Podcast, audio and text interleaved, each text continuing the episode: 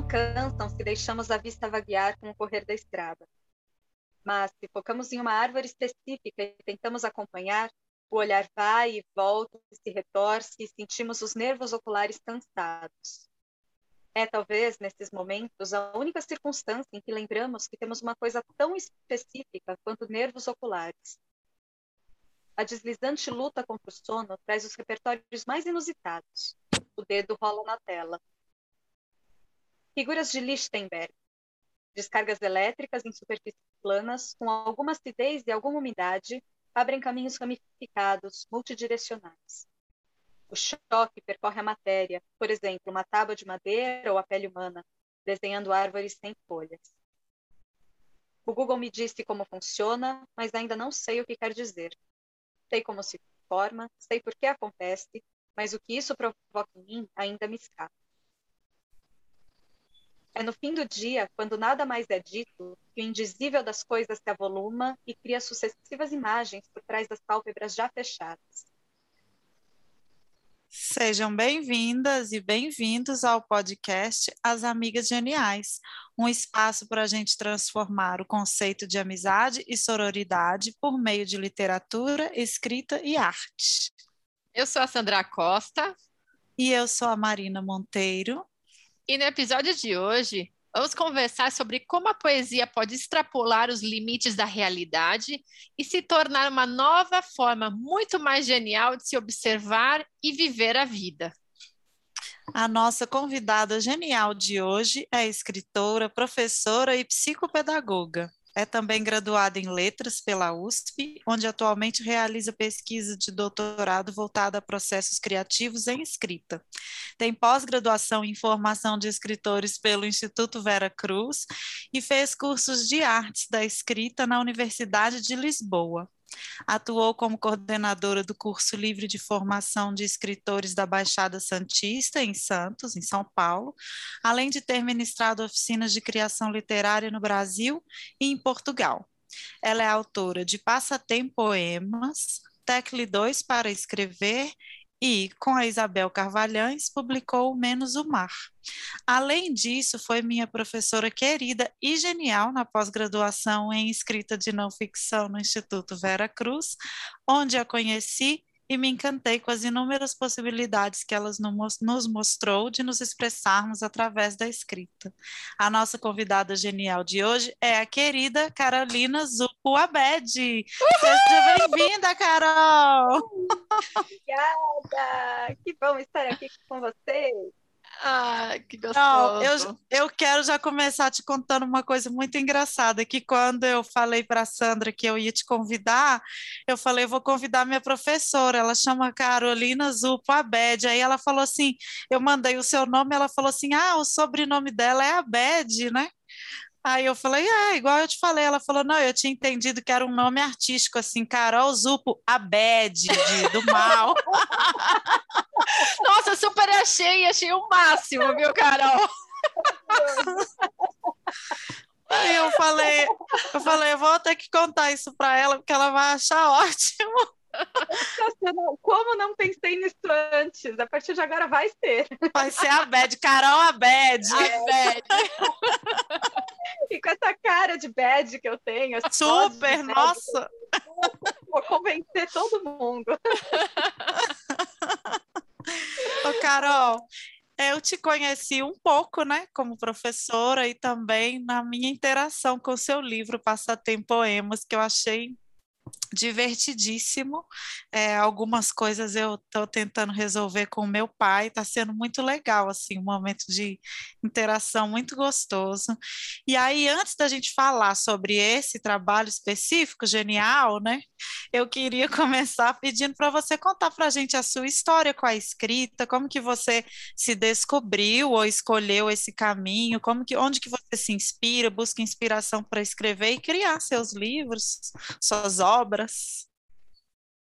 Olha, essa essa forma de dizer assim, quando que você se descobriu ou como você se descobriu, talvez eu não consiga responder, porque eu acho que é uma coisa que sempre esteve, sabe?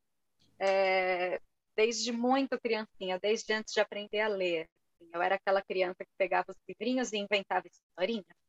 E aí fingia que estava lendo e ia inventando coisinhas, inventando poeminhas até. Uh, então, uma coisa que sempre me acompanhou, assim. Uh, e, e, não larguei mais, sabe? É, desde muito criança, assim, inventando linguagem. Eu acho que tem a ver um pouco com o fato de que, para mim, é mais fácil entender as coisas que eu vivo e que eu sinto quando elas vão para a linguagem. E aí isso dá uma acalmada. Desde criança, eu acho que, assim, quando eu não conseguia pôr nome nas coisas, aquilo ficava. E aí, quando eu conseguia, fora que criar um negócio realmente muito divertido, né? Assim, é, para uma, uhum. uma criança entediada, inventar histórias, inventar coisas é muito. É um jeito de passar o tempo. Então, eu acho que eu sempre fui escritora, assim, sendo muito honesta e, e correndo risco de ser brega, eu sei que é e eu estou bem com isso. Então, Ótimo. Abraçou e foi, né? Abracei, foi, é ridículo, é. E daí? Qual o problema? É brega? É. Clichê? Aham, uhum. é isso, mas é isso. Uh, e aí, eu dei sorte de, na época de eu estar uh, me formando, começando minha carreira profissional, já ter algumas coisas é, voltadas para a escrita de literatura aqui em São Paulo. Eu sou de São Paulo. Uh, e já comecei a fazer oficina desde os 14 anos. Eu faço oficina de escrita. E aí fui indo e fui buscando esse caminho. Então, acho que foi uma combinação também de fatores, da minha predisposição uma família que me deixava, que me incentivava, que não falava que era bobagem, uhum. é importante. Uh, e esse espaço educativo que eu fui encontrando, eu fui para Casa das Rosas, para o SESC, fui fazer oficina uh, aqui, ali, acolá, né? E, e, nunca mais saí. Então é isso, assim, acho que eu nunca me descobri escritora. Eu acho que é, comer, dormir, escrever, é, coisas assim. Ah, que bacana. E Carol, você acabou, é, enfim, né, um dos seus, uma das suas linhas de trabalho é justamente a poesia, né? E eu queria perguntar para você, então, uma pergunta um pouco filosófica, né? O que, que seria poesia para você? E outra coisa que eu queria saber a tua opinião é o seguinte: por que, que você acha que a gente ainda né, como, enquanto sociedade, a gente ainda insiste em colocar a poesia num pedestal, em algo distante do nosso dia a dia e da nossa vida? Uh, eu acho, vou começar pela segunda, tá bom? A segunda pergunta. Eu acho que é uma questão de ego, porque tem muito problema de ego entre as artes no geral, os, uhum. os intelectuais, né? Eu acho que eu acho que faz bem para os egos, às vezes, colocar essa coisa no pedestal. Uh, mas é, o que, que é poesia, né? Você perguntou. Nossa, é uma pergunta bem complexa também e que não tem um consenso. Eu acho que a falta de consenso faz parte da resposta. Porque né, não, não dá para eu chegar e falar, ó, poesia é isso e é isso, então tudo que não for isso não vai ser poesia, tá bom? Tá bom. Uh, exemplo, o texto que eu escolhi para ler hoje, no começo aqui do nosso programa, ele é um poema. Mas ele é um poema é, bastante dissertativo, né? É, uhum. Diferente um pouco do que a gente tem como ideia de poema. Se vocês vissem uh, ele na página, ele está escrito em blocos, né? Quase como parágrafos. É, então, acho que a poesia precisa desse dissenso, né? Ela precisa poder ser muitas coisas. Mas falar que pode ser tudo também é a mesma coisa que falar que não é nada, né? Então tem, tem algumas uhum. questões que precisam estar presentes. Uh, eu acho que quando a gente presta atenção, mais atenção ainda na forma da linguagem, na plasticidade da linguagem, quando a gente usa essa plasticidade linguística para criar sentidos, para criar sentidos abertos, é, a gente está no terreno da poesia. Então, acho que o que faz com que a poesia seja um pouco diferente da narrativa, é essa capacidade que ela tem de abarcar os indizíveis, aquelas hum. coisas que são meio híbridas, que são estranhas, que vão para lugares que, que não querem fazer uma linha reta, né? É diferente de escrever um conto, escrever um romance, você sai daqui, vai para cá. A, a poesia ela quer abrir. Eu acho que é isso, ela quer abrir, ela quer uh, chamar a atenção para a própria linguagem, propondo sentidos e linhas de pensamento que seriam impossíveis em outros registros. E por que, que você acha que a poesia te ajuda na sua forma de expressar, então, Carol? Justamente por essa, essa, essa liberdade ou, ou, ou que ou por conta da facilidade que você tem de, de, de navegar nesse mundo? Eu acho que facilidade não é uma palavra, eu acho que pelo contrário. E eu acho que é nisso que ela ajuda, assim, porque eu acho escrever poesia bem difícil, eu acho mais difícil escrever narrativa. Embora eu esteja num momento mais de poesia do que de, de narrativa, eu tenho fase. Teve fase que eu só escrevia narrativa e eu larguei a poesia, acho que eu fiquei uns 15 anos sem escrever poesia na minha vida. Aí voltei, agora eu só quero escrever poesia faz uns três anos que eu escrevo narrativa, sabe? É uma coisa... Eu sou mulher de fase. Uh, mas eu acho que é a dificuldade. Ela ajuda a expressar por ser uh, uma expressão com dificuldades incluídas. Então, assim, é, é, negado o acesso à forma mais fácil de dizer. Então, eu preciso encontrar outras formas de dizer. Só que nesse processo, as coisas que fazem parte da minha experiência e que não cabem em palavras, elas têm mais chance de ser expressadas. Porque assim, né, a gente, a gente vive as coisas, a gente tenta falar sobre elas, a gente não consegue, né? A experiência uhum. uhum. vaza para fora da linguagem. E aí eu acho que a poesia é esse terreno em que a gente precisa encontrar essas outras formas de dizer, e com isso a gente acaba barrando impossibilidades que a linguagem cotidiana não traz. E aí. Ai, achei isso tão bonito. Eu nunca tinha pensado por esse ponto de vista, assim, que você disse, me é negado uma forma mais fácil de dizer, e aí eu vou dizer de outra, né? Desculpa, eu te interrompi. Imagina. Não, a gente está batendo papo, senão é uma palestra. Mas é, porque senão a gente fica no que a gente já sabe dizer, né? A gente só vai para outro uhum. lugar quando a gente não pode dizer do jeito que a gente já sabe. E aí acho que conversa com a segunda pergunta da Sandra, que era por que, que a gente coloca a poesia no pedestal. Falei que tem um pouco a ver com ego, mas eu acho que também tem um pouco a ver com a dificuldade que nós, enquanto sociedade, temos, que a gente não compreende uh, racionalmente, por inteiro, de imediato, de uma forma só, sabe? Uhum. Talvez talvez não seja é, é, um pedestal ambíguo porque ao mesmo tempo ó poesia mas ao mesmo tempo pouca gente lê gosta de poesia lê poesia então fica meio relegado também é, é, é um pedestal marginalizado uhum. é, é porque é. também a poesia sempre foi colocada nesse lugar de mistério e de que poucas pessoas conhecem entender conseguem entender né é, tem do tem, erudito tem né aquela coisa erudita muito tem, tem mensagens ali por trás daquelas palavras que eu não tenho capacidade de entender, né? Ela é colocada desse jeito, e aí isso afasta, né? Tanto que muitas pessoas, quando leem alguma poesia que elas entendem, elas ficam, não, não é possível que eu estou conseguindo entender a poesia, ou eu estou conseguindo escrever a poesia, né? Não é só isso, é... né? Tá faltando alguma coisa aqui. Faz, fazendo alguma coisa errada. Esse poema deve ser ruim, né? Se eu entendia, porque ele é. Mas, ó, eu acho que tá um pouco nisso, assim. Por que, que precisa entender? Por que, que não pode ter uma outra forma de, de, de apreciação estética, né? Porque a gente é um uhum. pouco viciado em entender. É. E aí, às vezes, a gente entende, a gente acha que deu errado. Às vezes, não é para entender. É para você curtir ali aquelas ideias e aquelas Isso. brisas. Né? E ler é. várias vezes, né? Cada vez você vai ter um, um entendimento, um, um, encontro diferente, né? É, mas acho que é aquela mania mesmo, né, de a gente exatamente racionalizar tudo e ter significado para tudo e como se tudo tivesse que ser produtivo, né? Porque a partir do momento que você entende, você absorve aquilo e fala, tá, beleza, consegui um, mais uma unidade de conhecimento para alguma coisa.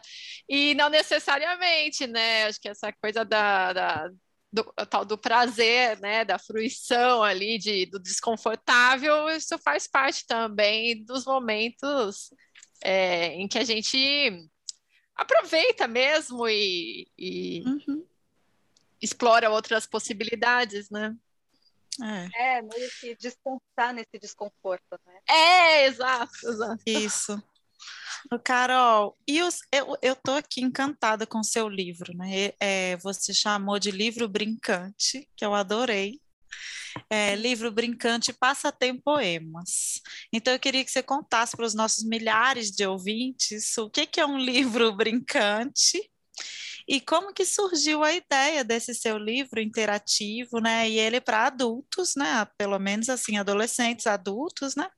Não é um livro, estou dizendo isso porque não é um livro infantil, né?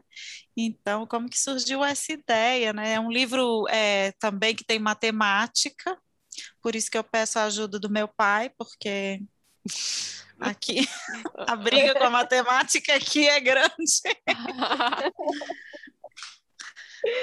Ah, e é muito legal você falar que você está fazendo com o seu pai, porque eu comecei a fazer palavra cruzada com a minha mãe. Uhum. Então, conversou muito a sua experiência com a minha, assim, de, sabe? É, minha memória muito forte de infância, assim, sentar na praia, uma do lado da outra na cadeira, assim, na areia, e ficar fazendo palavra cruzada juntas.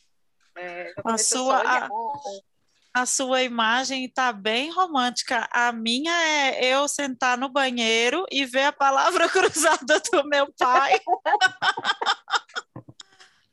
Pegava para a palavra cruzada dele, já era mais difícil assim, né?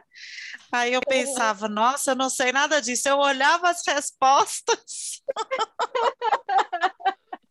E aí eu copiava umas três lá para fingir que eu tinha feito adiantado a palavra cruzada.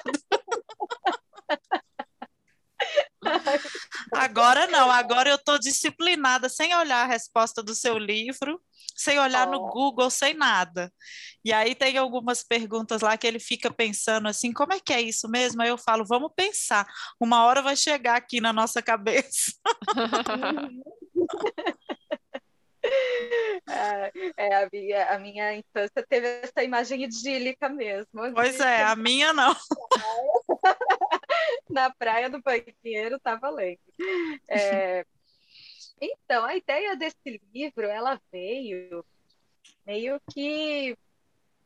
As ideias vêm um pouco assim, né? É, de repente, uma coisa aqui, uma coisa ali, uma coisa ali, você tem um clique de coisas que você estava elaborando sem perceber, né? E, e acho que ela veio aos pouquinhos, porque, como eu comentei, né? Desde criança fazendo palavra cruzada com a minha mãe, mas nunca, nunca levei isso para lugar nenhum. Ah, teve uma, uma brincadeira que eu fiz com meu ex-namorado, que era físico, ah, e a gente um dia se desafiou. pois é, um físico. E ele me desafiou a escrever um poema na forma de um conceito matemático. E eu desafiei ele a explicar um conceito matemático escrevendo um, em forma de poesia. E aí a gente fez essa brincadeira. Isso foi em 2016 e também passou e nunca mais. Uh, e aí, em 2018, eu estava fazendo uma oficina de poesia lá na USP uh, ah, com o Vicente Pietroforte. É, e ele propôs que a gente criasse uma, algum poema uh, baseado na poesia concreta. Uhum. E aí foi ali que deu o clique, assim, aí eu recuperei esse outro poema que eu tinha feito de brincadeira com esse ex, e aí me veio essa ideia de fazer poesia como se fosse uh, passatempo. Eu acho que eu estava bem influenciada pela poesia concreta, e uhum. pelo poema Processo, que é uma vertente menos conhecida, né? É também ali filhote da, da, dessa, desse movimento mais concretista, e do Olipô, que eu gosto bastante também, que também fazia essas brincadeiras, o Derrec e tudo mais. E aí um dia eu pensei, putz, seria divertido. Então, antes de pensar que isso podia virar um livro, eu gostei da brincadeira sabe? Uhum. Foi desafiador. E eu falei, nossa, será que eu consigo? É, tem essa coisa, será que dá? Será que isso é possível? E aí eu fui brincando de fazer, e foi sendo muito divertido. E aí eu fiz um, fiz dois, fiz três, fiz dez. E aí eu falei, putz, isso aqui vai ser meu projeto de, de fim de semestre dessa disciplina. Uhum. Aí apresentei e falei, quer saber, eu acho que isso dá um livro. E, e aí deu. fui atrás e deu. E tá aí. E olha que o meu pai, a ideia brilhante do meu pai, ó, a ideia genial. Eu estava ali, eu chamei ele para fazer comigo. Aí ele falou assim: "Ah, depois eu faço". Aí eu tô lá, sentei lá no sofá e tô lá fazendo. Aí ele veio falou assim: deixa eu ver como é que é, que ele anda meio resistente de, de como ele já está mais senhor, ele tem tido umas probleminhas de memória. E aí ele, ele anda meio resistente de ler, porque ele fala assim que ele, ele começa a ler a página e já esqueceu o que, que ele estava lendo, sabe? Então, sempre essas coisas curtas, é, palavra cruzada, isso estimula muito, né, a memória. Então, por isso eu vou, eu convido ele para fazer comigo, mas não fico botando pressão, não, para ele não ficar para ele se sentir livre, né? Aí ele veio, falou, deixa eu ver como é que é. Aí eu mostrei tudo. Aí eu falei assim, pai, você precisa me ajudar, porque eu não sei um tanto de coisa que está aqui que você vai saber. Aí ele falou assim, eu vou saber? Eu falei, vai. Aí a gente começou a fazer junto, deu certo, né? Porque realmente ele sabia muita coisa. Aí ele vira para mim e fala assim, mas não escreve no livro, não. Aí eu falei, mas é, o livro é para escrever nele. Aí ele falou assim, mas aí vem outras pessoas aqui em casa e as pessoas podem fazer também. aí eu falei, aí a gente compra de presente para as pessoas e ajuda minha professora a vender muitos livros, pai. Aí ele falou assim, também é uma possibilidade. É, mas isso é bem legal, porque choca mesmo, né? Essa coisa de ser muito sagrado, poesia sagrada, literatura sagrada. Eu acho legal isso também, porque tem gente que, que não toca no livro, né? E esse você é obrigada, senão ele não vai existir. Ele só é. existe é. quando você escreve, né? Não, Aí depois é muito... eu mostrei para ele que tem páginas no final para a gente poder escrever, né? Para a gente fazer, que é um livro para a gente interagir, que não tem graça se a gente não escrever, né? Mas acho que é legal essa também, essa tua proposta também, Carol, porque acho que tira essa sisudez do adulto, né? Ou seja, a gente uhum. retoma aquilo que a gente curtia fazer quando a gente era mais jovem, mais, mais criança, e e, e mesmo assim, palavra cruzada por palavra cruzada, ainda é uma coisa mais adulta, mas eu acho que tem outras coisas que, que do liga os pontos, então era coisa que a gente curtia fazer. E esse mistério, né? Nossa, o que, que vai sair daqui? Poxa, é a mesma coisa, né? Eu acho que é e é muito... é também é também o que a Carol falou no começo, que ela interagia com os livros antes de ler, né? Eu tenho um, um livro é, lendas do, do Leonardo da Vinci, né? Que ele é, o meu livro é todo desenhado. Acho que eu já mostrei para a Sandra. Ele tem é, desenho de regras, régua geométrica. Aí tem uma lenda, não, não é lenda, não, é, é fábulas e lendas, é isso. Aí tem uma fábula que é de um, um, um pássaro que é assassinado lá com uma flecha. Aí eu desenhei um coração em volta do machucado do, do pássaro. Então, tem toda minha interação criança, antes de eu começar a escrever, eu pegava esse livro e eu fingia que eu era professora e que eu estava assim interagindo com os trabalhos dos meus alunos. Então eu fazia um coração, eu fazia uma estrela, eu rabiscava antes de ler, antes de qualquer coisa, né? E aí depois eles inventaram isso que não pode escrever em livro. Por quê, né? Nossa é. primeira interação é essa, né? E a gente precisa participar mesmo, porque senão o livro vai falar, você fica aqui, e, e daí? E aí é meio sem graça mesmo. É por isso que tem é. tanta gente que não gosta de ler. Ensinaram que, é uma coisa intocável, você não pode se colocar. Achei uhum. lindo o coração em volta do machucado. Super Ah, é lindo. Eu vou, quando eu, quando eu voltar para São Paulo, eu vou tirar uma foto e vou te mandar para você ver que bonitinho. Posta nas amigas geniais depois. Vou postar, é mesmo. Boa ideia. É, boa ideia, Sandroca. Eu vou postar, é muito bonitinho. E, Carol, você pretende continuar nessa linha de poesia concreta, nesse estilo de, de, de trabalho como esse do o Passatempo Poemas? Uh, acho que também. como eu falei, eu sou uma pessoa entediada, né? Porque eu inventar história. Não gosto muito de fazer uma coisa só. Uh, o que eu tenho feito agora, agora, é tá numa linha bem diferente. É mais na linha desse texto que eu li para vocês, essa coisa meio poema, meio ensaio, poema mais interpretativo. Uh, e estou terminando minha tese, né, também. Uhum. é outro livro. É outro livro. Pretendo retomar minhas narrativas, mas uh, aos pouquinhos também fazer. Eu já tenho uns três poemas novos uh, para um Pasta Tem Poemas 2. Uhum. Hum, bom. Mas eu acho que Sim, é, e é uma coisa que as pessoas falam às vezes, ah, eu estou fazendo aos pouquinhos para não acabar. É,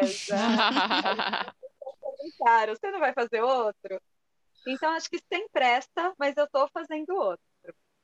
E eu montei também alguns uh, poemas que não cabem na página do papel, que precisam de outros ah. suportes, de madeira, outro formato. Uhum.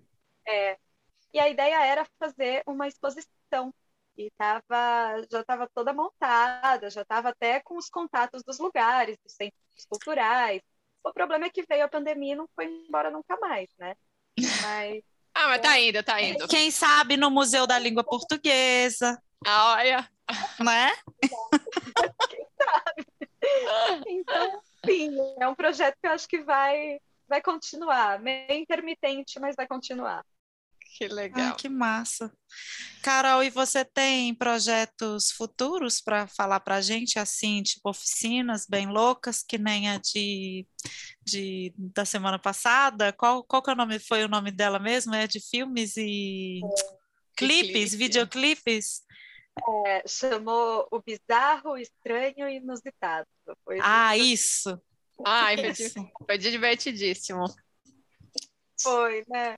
Foi, tive a oportunidade de participar e o pessoal interagiu muito, né, Carol? Nossa, o pessoal estava super animado, levou. Acho que você conduziu super bem e a galera, assim, realmente comprou ali a brincadeira de, de, né, de observar todas aquelas influências estranhas e pensar uhum. como, a, como a escrita pode ser esse esse espaço de união de vários mundos diferentes, né? Então, achei muito legal. É, e que pode ser divertido, né? Que é isso que a gente estava falando. Eu recebi mensagens depois da, da oficina e até de gente falando, nossa, então dá para ser maluco assim? É, é, tipo, tudo que eu escrevo era poesia, então eu achava que era uma merda, mas não, era poesia, sabe? Tá liberado ser maluco. tá liberado eu ser ridículo, tá tudo ótimo. Uh, então, eu, eu, pretendo dar de novo essa oficina no futuro, que acho que foi divertida. Uh, eu dou, assim, eu vou até dar agora no fim do mês de novo, né? Eu dou com alguma frequência oficina sobre ansiedade e processos criativos. Ah, é, essa daí eu tenho que fazer, estou precisando demais. É. Nossa, acho que a galera que sobreviveu à pandemia tá assim no. Todo mundo é aluno dessa. É. E assim, a minha ideia não é falar como driblar a ansiedade, como não ser ansioso, porque eu não acredito nisso. A ideia é assim, Ó, eu, Carol, pelo menos, sou muito ansiosa. Então, minha, a ideia é: você também é ansioso? O que, que a gente faz com isso? Vamos escrever a partir da ansiedade. Vamos ser ansiosos juntos? Vamos por escrito? É, que mais? Vocês vão ver que é tudo estranho, né? Eu tô, eu tô montando agora também uma uh, que tem a ver com o Passatempo Poemas, uh, que é baseado na Olipoi, nessas coisas muito loucas, uh, de escritas assim, fora, com outros formatos. Oficina uhum. para a gente pensar como trazer esses jogos de linguagem para a literatura. E tem uma oficina que eu dou uma vez por ano lá na USP, que eu acho que eu vou dar agora de novo em janeiro, que chama Fio Narrativo em Curto Circuito. Ah, que legal é... esse nome! Legal. tudo doido. Que são narrativas é, estranhas. Então, assim, como você constrói uma narrativa sem personagens, sem enredo? Como é, é possível fazer um conto sem contar uma história? É, uhum. E outras possibilidades tem. Então, Eu estou indo tudo por essa linha. Então, Ô, Carol, eu acho essa linha muito inclusiva, né? Assim, ela é acolhedora e inclusiva, né? Porque ela tira, ela é, só pelo nome da oficina, da, das ideias, ela já tira da, das pessoas esse preconceito e esse sentimento de não pertencimento, né? Eu pelo eu também talvez eu seja esquisita. Uhum. e aí eu sinto e eu me sinto assim quando eu vejo esses nomes, né? Mas, o Carol, a gente começou essa nossa conversa falando né, da, da, dessa anedota aí, que eu achei que você era a bad, né? Mas olha só o tanto de, de oficinas revolucionárias que você é, é a bad mesmo. Bad mesmo, no sentido assim de, né, de empoderamento, aquela coisa foda, né? Quebrar tudo, né? É. Combinou mesmo, Sandra. Não é?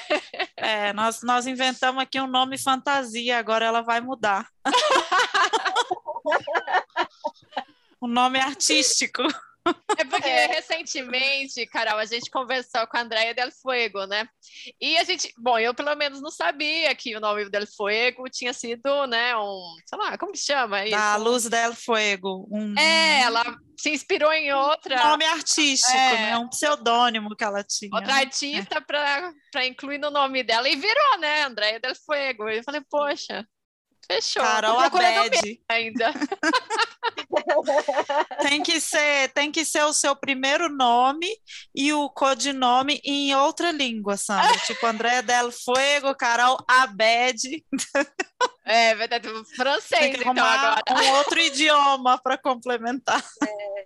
É, italiano, faz uma coleção, assim. É. Isso. Meninas, então vamos seguir para os nossos quadros? Bora! O nosso primeiro quadro é o que me faz mais genial. Sandroca, quer contar para gente? O que é está te fazendo mais genial? Ai, sim, eu Bom, eu nunca tive muita familiaridade com a poesia, nunca li muita poesia, sempre achei um pouco difícil, naquela questão de sempre achar, tentar achar significado, né? E recentemente eu comecei um mestrado em escrita, e, e, eu tenho uma, uma disciplina que se chama Oficina de Escrita Criativa, que é basicamente nas primeiras, eh, primeiras aulas, discussão sobre poesia, né? E aí a gente começou com um Emily Dixon. Uhum. E aí e aí é aquela coisa de destrinchar um poeminha, sei lá, 10, 10 versinhos, né? Aquela coisa que você fala, poxa, você olha, é, é pequeno, né? Como pode falar tanto, né? E eu tô ficando muito encantada com essa possibilidade de desdobramentos, de figuras. Então, para mim, além de dessa dessa essa poeta, a gente também tem analisado os poemas de cada um dos colegas. Então, eu nunca tinha tido esse exercício de de se olhar, né, para esse texto e realmente ficar dissecando, né, como se fosse ali fazer uma autópsia e quão isso é rico, né, para enfim, para se pensar em possibilidades depois para a própria escrita. Então, para mim, Ai, essa, essa que tem me feito genial. e você, Carol? Alguma coisa te fazendo mais genial ainda? Olha, eu estava pensando, né, é que é justamente esses interesses variados. Eu acho que o meu poderzinho ah, são esses interesses variados, essa curiosidade toda. Eu acho que no momento que é, onde ela está mais forte, aquela coisa que você olha e dá um orgulhinho, assim, é uhum. que eu peguei uma série de ideias sobre caos e sobre desordem e sobre ansiedade para pensar processo de escrita. E, e, é o que eu estou fazendo agora na, na, tese, e eu estou achando isso super legal. Assim. Acho que como as teorias mais, é, né, aquela coisa assim, escreva todo dia e aqueles conselhos todos, como nunca fizeram, nunca falaram muito comigo, e aí a gente se sente meio né, esquisita, então uhum. eu inventei uma série esquisita para dar conta do meu processo esquisito. é isso aí. E tá, e tô trazendo todos os esquisitos para o meu lado aqui comigo. Todos esquisitos. Venham esquisitos. E posso falar um pouco mais? Tô falando Pode, claro. claro. É para você Mas, falar mesmo. É que você falou, né? Você tinha trazido essa palavra, Marina, né? De ah, ah esquisita, sempre me senti esquisita. Uhum. E esquisita é uma palavra que eu ouvi muito na, vida, na minha infância, na adolescência, da minha própria família. Não tão de uhum. brincadeira, mas para criança aquilo dói, né? Tipo. Aham. Você fala, caramba, até minha família me acha esquisita, então. Eu, eu devo ser mesmo, né? e acho que isso foi meio empoderador, porque teve um momento que eu falei, ah, é? Então tá bom, então é isso. Então, prazer, eu sou a Carol e eu sou esquisita. Então... então, prazer, eu sou a Marina e sou esquisita, porque comigo foi exatamente a mesma coisa. É, é também. Eu me, me sinto representada também no grupo. A patota. Não, mas você era esquisita mesmo, Sandra. Pois é, então. Brincando. Era ou sou, né? Porque... Ai, gente, somos todos. Eu quero contar para vocês, então, o que me faz mais genial é o seu livro Passatempo em Poemas me fez bem mais genial essa semana, Carol. Para mim foi um presente mergulhar nele. É, a, a, gente vai fazendo, a gente que vai, que a, que a escrita e a leitura fazem parte do nosso dia a dia é, de maneira excessiva, né? Porque faz parte do nosso trabalho, dos nossos interesses, dos nossos hobbies, né? Às vezes eu sinto a minha cabeça fundindo assim, eu quero ler, mas eu já não estou aguentando mais ler, né? E aí quando a gente passa para essa esses desafios, isso fecha a nossa a nossa cabeça em um outro lugar, né? Uma outra região do cérebro, que aí traz para essa coisa lúdica, né? E ainda trouxe para mim esses momentos assim de diversão com meu pai mesmo, que para mim é muito especial. Então eu me senti assim, é, ao mesmo brincando, descansando, num momento de lazer mesmo, de leveza, assim que que tem sido muito bom, né? Diante de, de tudo que a gente tem vivido de pandemia, de política, de saúde, de tudo, né? Então foi, eu tô, tô assim super bem genial essa semana, tá impressionante. É, que bom. Ah, eu gostei demais. E não vou deixar meu pai. Eu, eu, vou incentivar ele a comprar de presente para outras pessoas, ao invés de não escrever no livro e ficar economizando. É. Não acontece, tem que brincar. É. É. O nosso próximo quadro é Minha Amiga Genial. Tem uma amiga genial para compartilhar com a gente, Sandroca? Bom, tem. Hoje eu vou falar, eu já falei sobre isso, ser até um pouco repetitiva, mas eu vou falar da Emily Brontë, que é a, a que é a escritora da, do Morro dos Ventos Uivantes. Eu sou muito fã desse livro e ontem mesmo eu tive um clube de leitura que, que a gente discutiu esse livro com né, eu e minhas amigas da faculdade, da época da faculdade, e, e a gente começou a falar sobre essa leitura e, e assim, toda vez que eu, eu penso e relembro do enredo, dos personagens, né, de todo ali aquele... e o contexto que esse livro foi escrito, eu falo, poxa, essa mulher é muito muito genial. Porque, poxa, morava lá no, no norte da Inglaterra, no século XIX, início do século XIX, e aí ela conseguiu construir uma série de personagens muito desequilibrados, loucos e, e, fora daquele ideal do romantismo, né? Então, eu, quando eu comecei a ler esse livro, ninguém tinha falado para mim nada, e eu com aquela ideia, ah, vai ser Jane Austen, né? O romance e tal. E no final das contas, não, né? É uma zona e ninguém se entende, todo mundo briga, todo mundo é raivoso. Então, para mim, é Emily Brontë, uma amiga genial aí que me acompanhou algumas horas nessa leitura incrível. Massa. E você, Carol? Uma amiga para. Pode ser uma, duas, várias. uma amiga genial para compartilhar com a gente. ah, vou contar de uma amiga genial que eu tenho, é uma desconhecida, uhum. é, uma anônima, que é a minha melhor amiga da infância, assim, e eu queria falar dela quando, quando eu pensei numa amiga genial, me veio ela na cabeça, porque é uma pessoa com uma inteligência emocional uh, de babado. É... Ela me conheceu, a gente tinha 12 anos. Ai, que lindo. E eu era é, é 11 para 12, e eu era anoréxica e depressiva. E ela lidou comigo. E esquisita tudo. ainda por cima. esquisita, exatamente. Além da era esquisita. Então, e eu penso assim, uma, uma pessoa de 12 anos lidar com tanta maturidade, conseguir, sabe? Eu poderia uhum. falar de, de pessoas, de, de escritoras maravilhosas, músicas, artistas, mas eu queria falar dessa pessoa que, com 12 anos de idade, segurou uma bucha que muito adulto não segura e me ajudou a estar aqui com vocês hoje. É...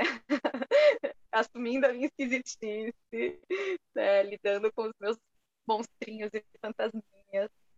E... O nome dela é Marina também. Ai, que legal. Beijo, Marina. Beijo, Marina. Obrigada, Marina. Ai, que querida. Ah, essas amizades da infância são muito maravilhosas, né? Muito, é uma coligação para o resto da vida mesmo. Ah, é, e a gente passou por, por poucas e boas. A gente sofreu um acidente de carro quando a gente tinha 16 anos. É, meu pai estava dirigindo e a gente caiu de uma ponte dentro de um rio e assim, olha a inteligência emocional da pessoa. Ela viu que a gente tinha caído no rio e que tava, podia entrar água, e aí ela, com toda a classe, falou: Eu vou abrir a porta do carro, vai entrar água, se prepare. E foi lá e abriu a porta com toda a calma, passou o braço por cima de mim, pegou a bolsa dela para sair. E eu, atônita, em choque, assim, ah, eu não conseguia me mexer. Nossa, ah, gente, eu tô, eu, minha, meu queixo caiu aqui. é, eu achei que eu Ela... tinha ficado paraplégica, porque eu não conseguia mesmo, mas era só o choque. É, e ela plena, pleníssima, falando, gente, eu vou abrir, porque se a água subir, não dá para abrir a porta, não sei o que e tal, e vamos, e pá. Isso. Ela abriu a porta, pegou a bolsa, falou: Vejo vocês lá embaixo mergulhando no rio e pulou. Meio Tom Cruise, Missão Impossível, assim, né? é. né? Eu, quero, eu quero uma marina dessa para mim. Todo mundo merece uma marina. É, Ô, gente, a minha amiga genial queria falar de três. é porque tenho certeza que se eu falar de uma, a outra vai ficar com ciúme, então eu vou falar das três. É, a gente já comentou aqui algumas vezes, né, Sandra, de uma coisa que nos faz genial é, é ir ao dentista. Sim. E eu tô aqui, tô aqui nessa, nesses dias é, visitando meus pais e a minha dentista é daqui de Belo Horizonte, né? eu conheci a minha dentista, eu tinha mais ou menos 12 anos e ela 27. Então ela estava começando a carreira dela, né? E eu tava, tinha sofrido um trauma com dentista porque eu era mais nova e fui numa dentista que primeiro a criança que saiu antes de mim saiu chorando. Eu já fiquei com medo. E quando eu entrei, eu tinha um dente mole e a dentista arrancou o meu dente à força. Ela sentou em cima dos meus braços, agarrou a minha cabeça e arrancou o meu dente. Uau. E aí, com, até aí saiu eu e a minha mãe do dentista chorando, porque até minha mãe ficou em choque, sabe? Assim, com, com a, a a agilidade da dentista né? para fazer isso. E aí eu devia ter uns nove anos de idade. Aí eu falei que eu nunca mais ia no dentista na vida. E aí meus dentes ficavam mole, eu não deixava ninguém arrancar, foi um, um trauma. E com isso eu fiquei com a minha gengiva inflamada, óbvio, né? E aí quando eu tinha uns 12 anos, eu cheguei nessa minha dentista, Ana Maria o pai dela era amigo do meu pai, e aí meu pai, ele, minha mãe começou a ir nela e falou: Ah, eu vou levar você na Ana Maria, ela é muito boazinha e tal. E aí estamos juntas até hoje, eu, Ana Maria e toda a minha família. Ela é dentista das minhas irmãs e dos meus pais. Agora ela já está com 59 e eu com 44 e ela tem uma assistente, a Cláudia, né? por isso que eu falando, não pode, tem que falar de todas para não ficar com ciúme, porque a Cláudia também está com a Ana Maria todos esses anos, né? E a gente tem um relacionamento assim que eu considero ela também uma das minhas irmãs, sabe? Tanto a Ana Maria quanto a Cláudia. Então, sempre a consulta, além dos cuidados, né, com a higiene bucal, os cuidados periodônticos, é sempre uma terapia, é um, um encontro mesmo de irmãs, de amizade, e ela é muito carinhosa comigo, com as minhas irmãs e com meus pais. Então, ela sempre quer saber da família, dos sobrinhos, dos irmãos, o que, que a gente está fazendo. E foi a Ana Maria a primeira pessoa que me incentivou a ouvir podcast, né? Porque a gente sempre na, na cadeira do na cadeira do dentista eu brinco, eu tava, a gente sempre brinca, né? Que a gente deita, abre a boca e o dentista começa a perguntar as coisas para a gente, né? e aí ela conta, aí ela sempre me conta assim o que que ela tá lendo de interessante, que, que filme que ela tá vendo, coisas culturais, e ela começou a falar de coisas que ela estava ouvindo.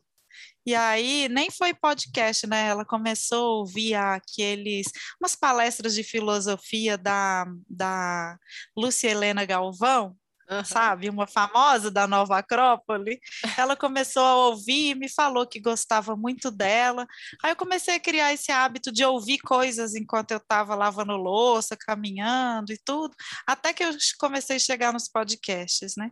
E junto com essas, a terceira, para não ficar com ciúme, que é a doutora Silvia, que é minha ortodontista, né? Que foi a Ana Maria que me recomendou. E as três, essas três cuidadoras da minha boca se tornaram tornaram para mim assim grandes amigas, queridas, que cuidam não só da minha boca, mas da minha saúde mental também. Então, eu queria compartilhá-las aqui com todos os nossos milhares de ouvintes, né? Como que é gostoso a gente encontrar profissionais da saúde que se importam com a gente, né? Com como ser humano, mesmo, né? Que cuida mesmo, é, é muito bom. Então, beijo aí, beijo aí para Ana Maria, Maria Silvia, Cláudia, Cláudia Silvia, todo é, mundo, um assim, todas as dentistas do Brasil, né? todas as boas dentistas do Brasil. Isso. É, menos as que, so, é, que sentam em cima do braço. É, as que assentam em cima das crianças, não, não, não, não falamos oi para elas. Não, deixa quieto. E o nosso próximo quadro é a genialidade de Jerico, Sandroca, tem uma genialidade de Jerico? Sim, na verdade foi uma história que aconteceu ontem e. É, e aí Você ainda não superou? Não. ainda estou meio traumatizada, mas beleza. É, bom, eu estou morando aqui em Portugal, né? Estou morando em Coimbra e é, o meu mestrado, é, maioria são de portuguesas. Na verdade, eu a, turma é praticamente feminina. E tinha uma atividade que era. O professor deu uma amiguezada, óbvio. E falou assim: olha, não vou, mas vão aí para a aula para fazer o exercício.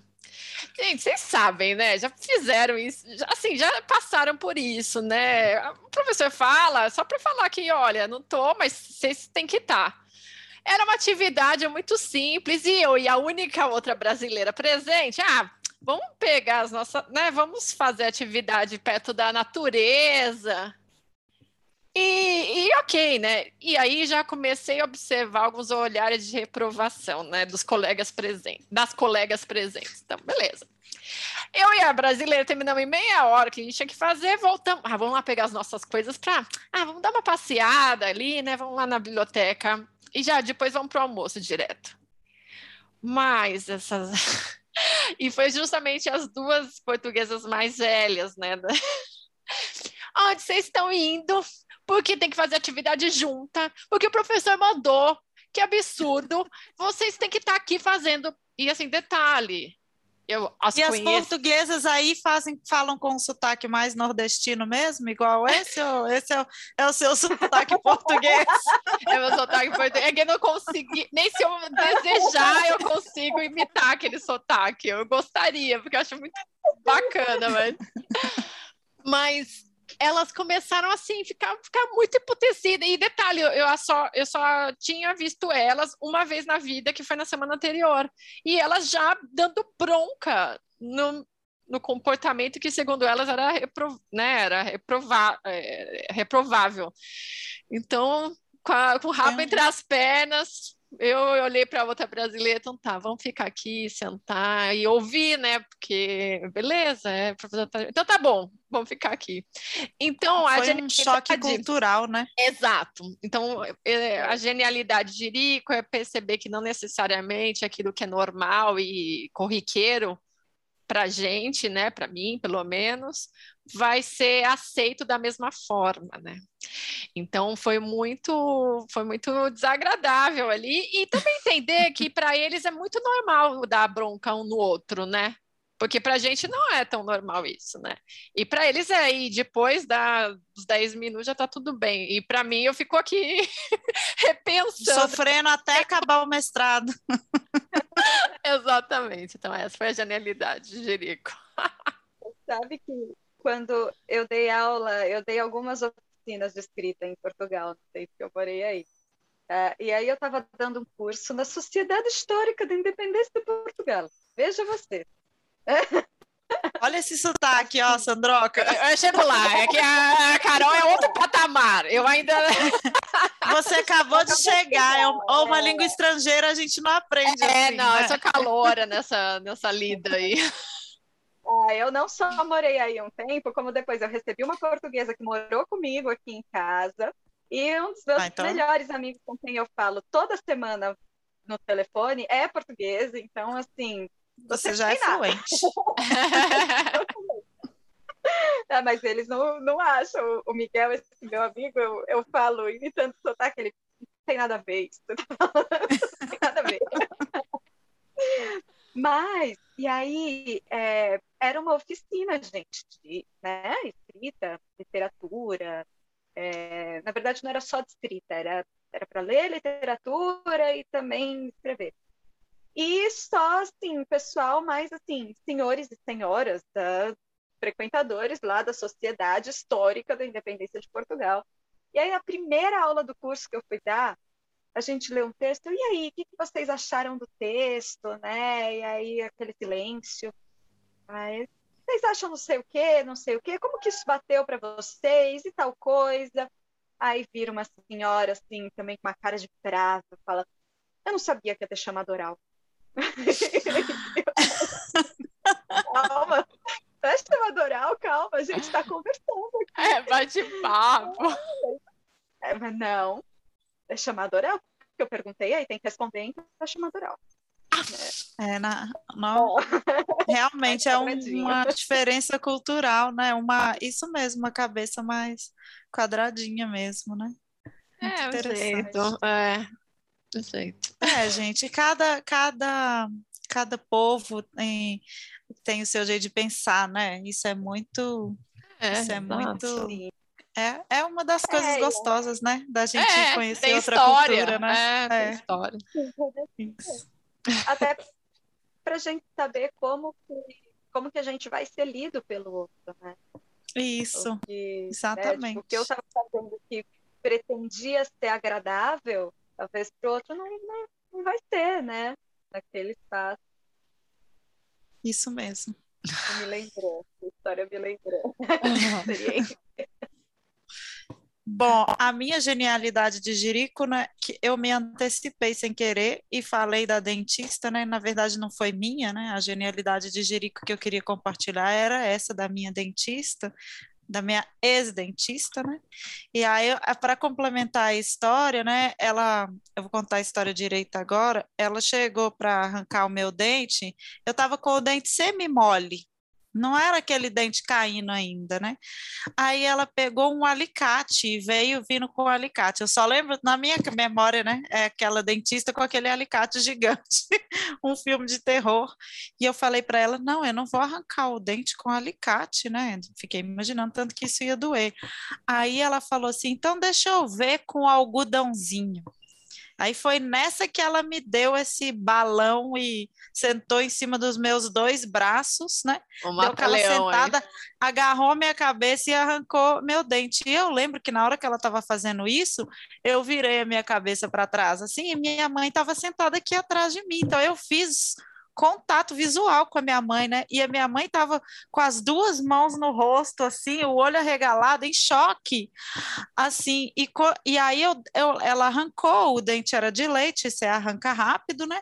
Eu comecei a chorar mais do susto e olhei de novo para minha mãe, para tipo assim, mãe, você não vai fazer nada? E minha mãe estava chorando também de tanto susto que ela levou, de tão rápido que foi, né? Então, genialidade de Jirico esse, esses dentistas que não, não, não sabem lidar com as crianças, né? E eu me lembrei dessa história porque eu recebi um vídeo. É, eu estava ontem na, na, na, na sala de espera da dentista, sem a minha amiga Nayara saber, ela me mandou um vídeo de um dentista com uma criança, gente, brincando com a criança. Hoje em dia, esse, esse a galera é bem mais preparada, né? É, é, eles são, os, os, todos os profissionais são preparados para atender as crianças, né? É muito diferente de antigamente, dessa minha dentista da década de 80. Né? É. Mas aí esse dentista. Esperamos, né? É, não, ele brinca, ele tem uns brinquedinhos assim, aí ele vai falando com a criança, olha, tá saindo um, um, bicho da sua boca, e ele puxa um balãozinho assim em formato de minhoca e vai tirando, e a criança fica rindo. Aí ele passa anestesia na boca da criança e ele fala assim, nossa, eu, eu, eu mexo aqui nesse pedaço da boca da criança, dá muita vontade da criança rir, mas não pode rir. Aí a menina dá gargalhada e ele tá passando xilocaína e a menina dando gargalhada, e ele, ele fala assim: Eu gosto de fazer essa cosquinha aqui, mas é proibido rir. E a menina dá gargalhada.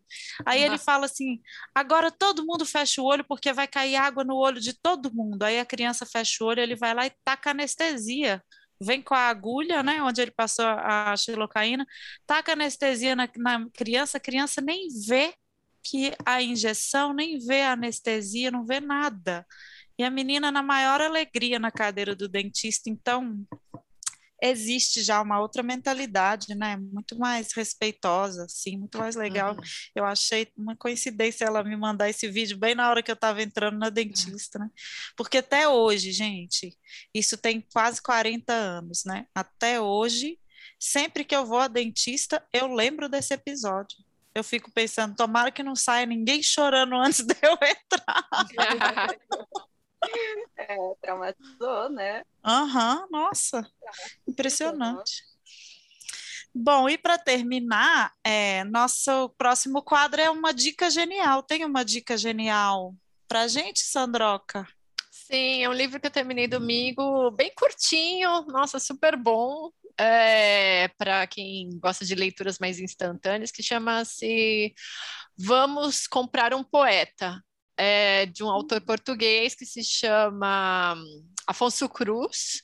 E eu fiquei uhum. encantada, muito fofo o livro, e fala um pouco da missão aí da poesia na vida das pessoas e de como que uma é na verdade é uma praticamente uma distopia é, em que tudo se calcula né, em termos é, monetários e quantitativos, é, você como que seria você ter uma poeta de estimação e a, e, a, e a transformação que ocorre na vida dessa família. É muito legal.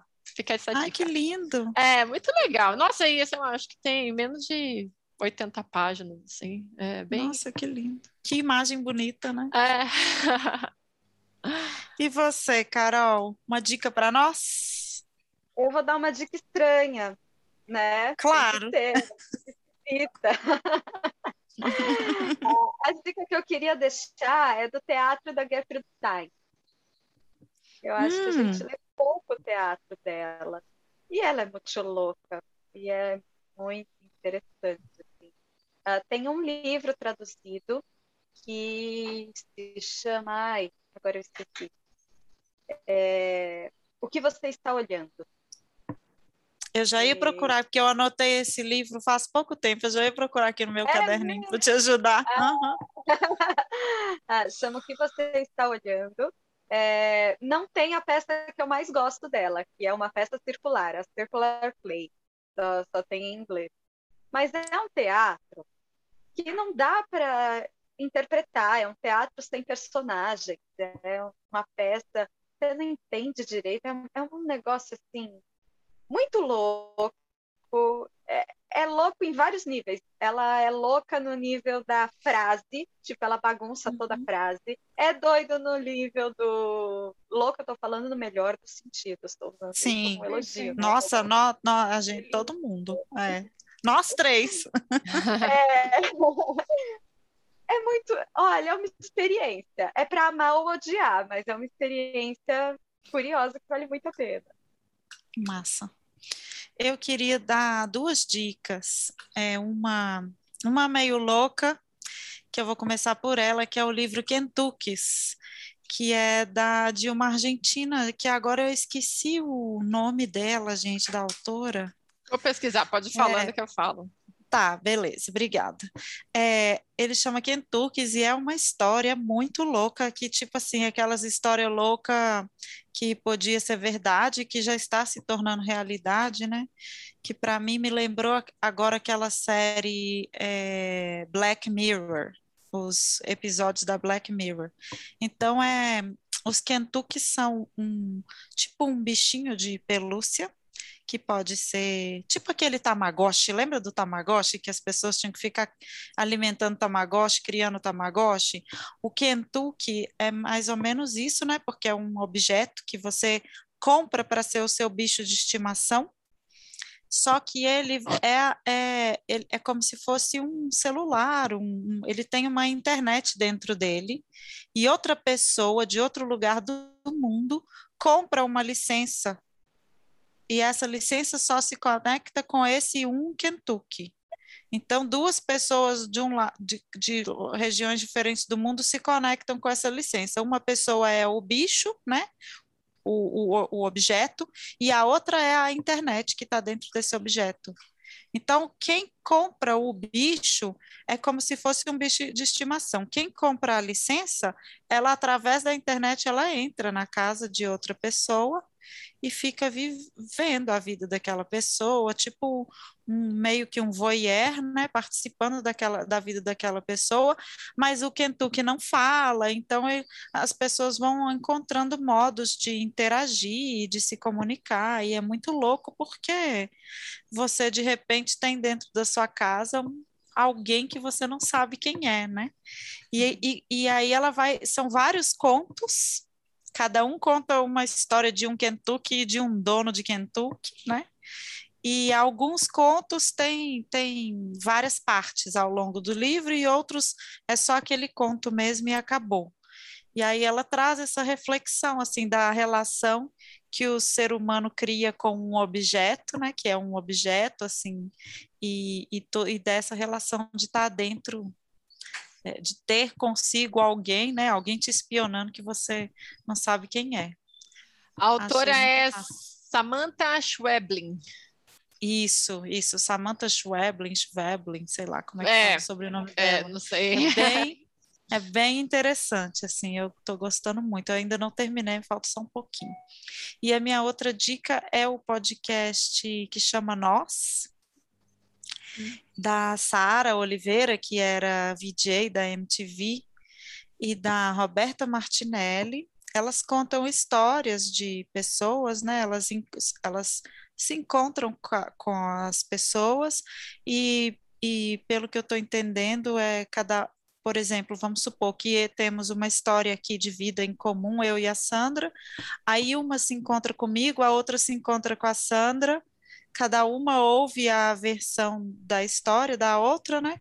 E aí elas contam a nossa história juntas, assim. E aí eu, eu já, tinha, já tinha ouvido falar desse podcast, mas tem uma querida amiga Nayara, que é a que me mandou o vídeo do dentista. Ela foi entrevistada por elas hum. para contar a história com, com a mãe adotiva dela. A Nayara passou por uma adoção socioafetiva, que chama, se, não, se eu não estiver enganado, que eu não sabia nem que existia. E elas contam essa história.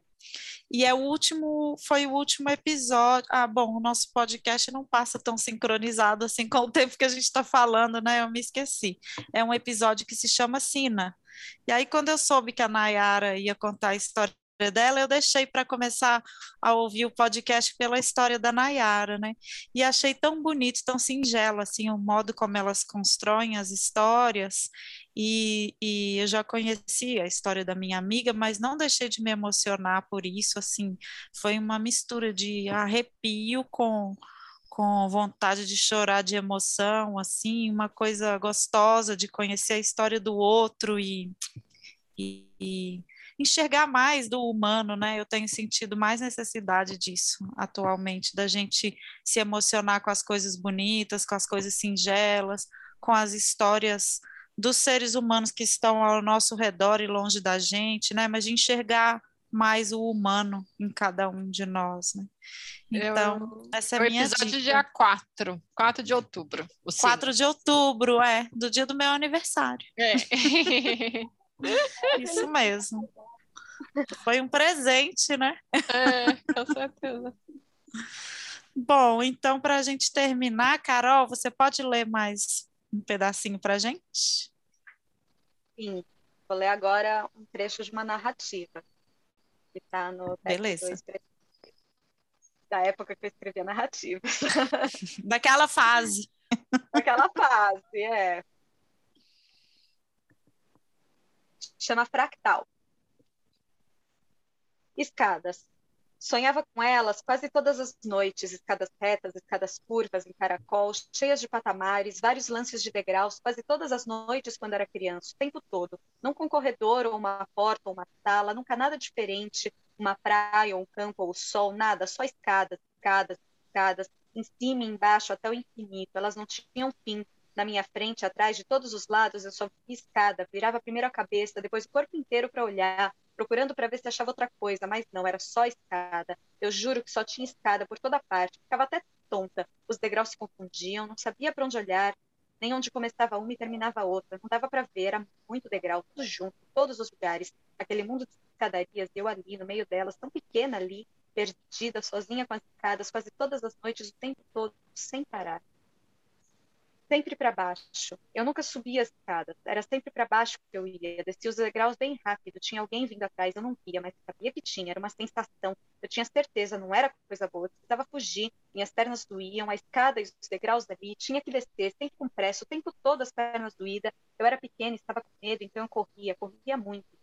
Tinha que chegar lá embaixo, mas não tinha lá embaixo, porque a escada não tinha fim. Ela continuava, continuava. Eu não podia parar para respirar, ou para olhar, ou para descansar as pernas, porque tinha sempre alguém atrás de mim. Não podiam me alcançar. Não tinha mais ninguém para me ajudar. Eu estava por minha conta, só eu e os degraus e aquela sensação. Era uma perseguição. Não sei porquê, até hoje eu não sei. Eu não parava de descer para sempre, até acordar, depois voltar a dormir, sonhar com as escadas de novo eles vindo e eu descendo. Carol, Uau! Lindo. É, Carol, isso me lembrou um quadro do Escher. Sabe? A- Nossa, eu me senti num- numa pintura dele. Nossa, que lindo. Muito legal, poxa, Carol. E como que o pessoal pode conhecer mais o teu trabalho? Quais são seus, suas redes sociais, Carol? Olha, eu tô só. Eu, existe um Facebook meu, que é Carolina Zucobed, mas ele tá às moscas e eu não entro. Então, ah, ele existe, mas é um fantasma. Eu tô de rede social mais no Instagram mesmo, que é arroba carolzuco, com dois P's, abed, A-B-D. E no Instagram eu falo um pouco da minha pesquisa, do meu trabalho, às vezes eu posto um texto, um poema, uma performance, que agora Ai, eu podia ter falado dessa minha genialidade do momento. Eu tô toda toda, que agora eu danço. Aproveita e Você dança? Eu danço, mulher. Coisa recentíssima. Eu sempre Dança o quê? que- Eu danço dança do ventre e uma dança que é muito louca também, toda esquisita, ah, que é um Hum. pouco uma mistura de dança contemporânea com terapia corporal, improvisação, expressividade. Que demais, Nossa, Carol. que massa. Gostoso. É, uh, vou deixar. A minha professora chama Daniela Augusto, vou deixar ela, então, como uma indicação genial também. Deixa, pode deixar.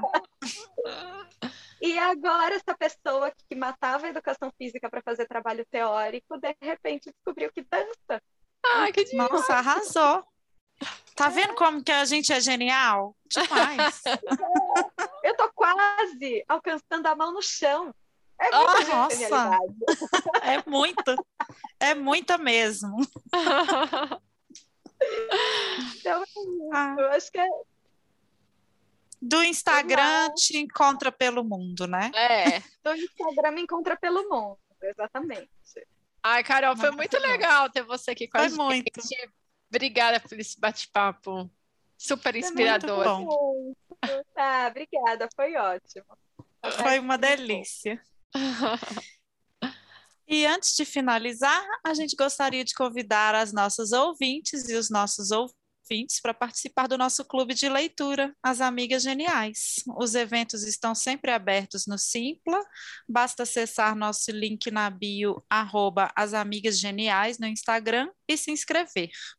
A gente lembra também que toda terça-feira tem podcast novo, com entrevistados geniais, literatura, arte e muita inspiração. Se vocês quiserem continuar essa conversa com a gente, ou com sugestões, comentários, ou então convites para mediações e conversas sobre leitura, é só entrar em contato com a gente no arroba As Amigas Geniais no Instagram, ou então pelo e-mail, asamigasgeniais.gmail.com. Esse foi mais um episódio do podcast As Amigas Geniais, um podcast para ser amiga, um podcast para ser genial.